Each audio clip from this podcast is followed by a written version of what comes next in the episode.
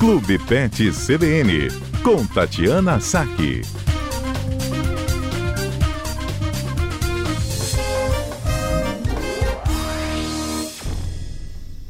Doutora Tatiana Saque, médica veterinária, tudo bem, doutora?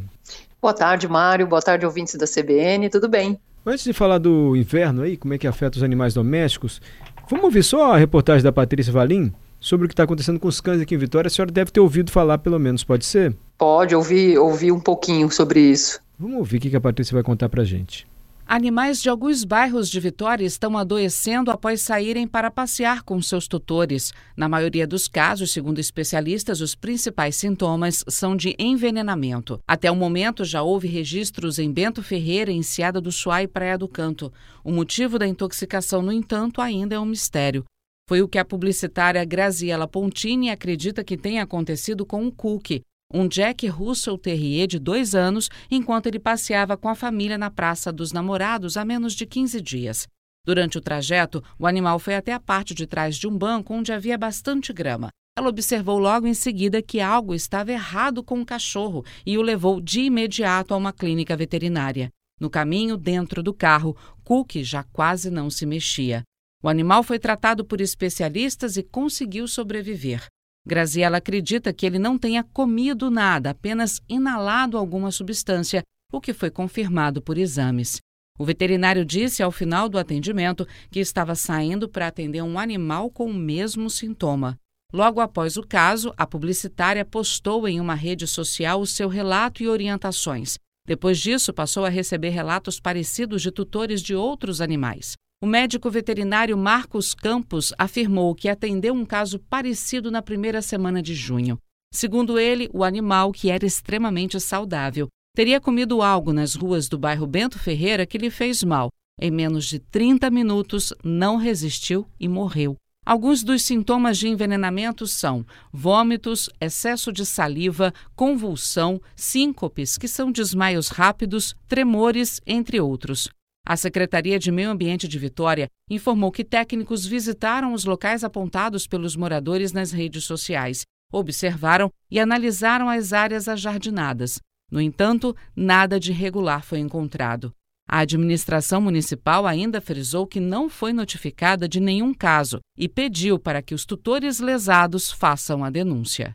Com informações de Maria Fernanda Conte, Jaciele Simoura, reportagem Patrícia Valim. Obrigado, Patrícia. É... Viu aí, doutor? É estranho isso, né? A, profe... a prefeitura diz que, olha, utiliza só produtos autorizados pela Anvisa para cuidar dos jardins, enfim. Uhum. É, tem que, teria que investigar qual a possível substância que estaria causando esse tipo de problema, né? Porque mesmo que o animal. A inalação é um pouco mais difícil, porque normalmente os, os, os aerossóis eles são voláteis e eles se dissipam rápido. É, mas poderia acontecer do animal ter lambido, né? Uhum. Eles gostam de lamber tudo, eles são muito curiosos e muitas vezes eles sentem um cheiro diferente ou adocicado ou alguma coisa e, e, e acabam lambendo e podendo se, se intoxicar, né? E assim, relatar realmente uh, todos os sinais apresentados para tentar chegar numa possível no, no, no possível veneno, se for o caso, né? Porque cada cada veneno, cada substância tem uma característica ali quando causa uma intoxicação.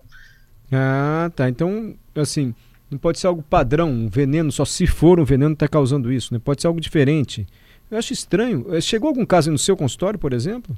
Não, não, porque eu estou bastante é, distante, tá né, da região de Vitória, assim, não tô, não tô aí próximo, né, mas é, é, é estranho porque foram em vários bairros diferentes né? Porque algumas vezes a gente se depara com, com pessoas é, mal, mal, intencionadas e, e, que certamente não tem coisas melhor, não tem coisa melhor para fazer, uhum. que colocam veneno é, no, no, seu próprio bairro, porque está sendo supostamente incomodada por um animal ou por vários animais, ou porque não quer que os animais andem naquela região, e colocam veneno numa área específica, entendeu? Sim. Agora, como são bairros diferentes, é, realmente teria que, que tentar saber o, o que, que pode estar tá causando esse tipo de problema.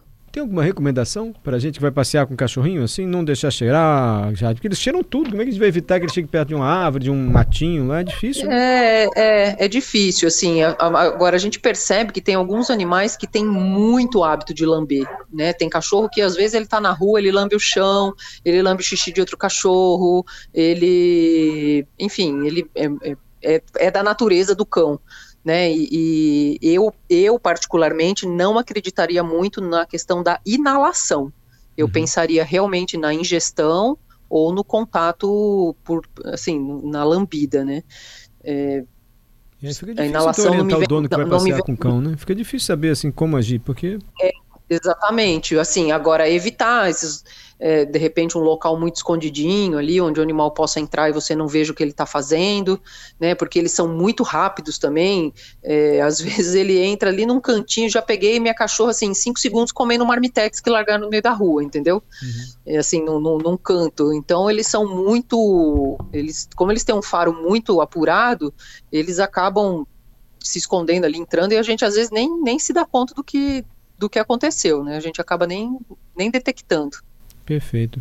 É, o veneno mais comum é que ele chama de chumbinho, né? Que deve, deve ser terrível para o animal comer aquilo, né? Não é chumbinho? É, o chumbinho, então, é, o chumbinho ele tem características específicas de salivação intensa, é, de cólica uhum. abdominal muito importante, vômito, diarreia, é, mas geralmente o chumbinho ele acaba sendo misturado em alguma comida, né? O pessoal acaba misturando em algum tipo de alimento. É diferente. É, é, e assim, tem muito tempo que eu não pego um animal intoxicado por chumbinho, muito tempo realmente, porque assim, foi, foi, foi proibido, né?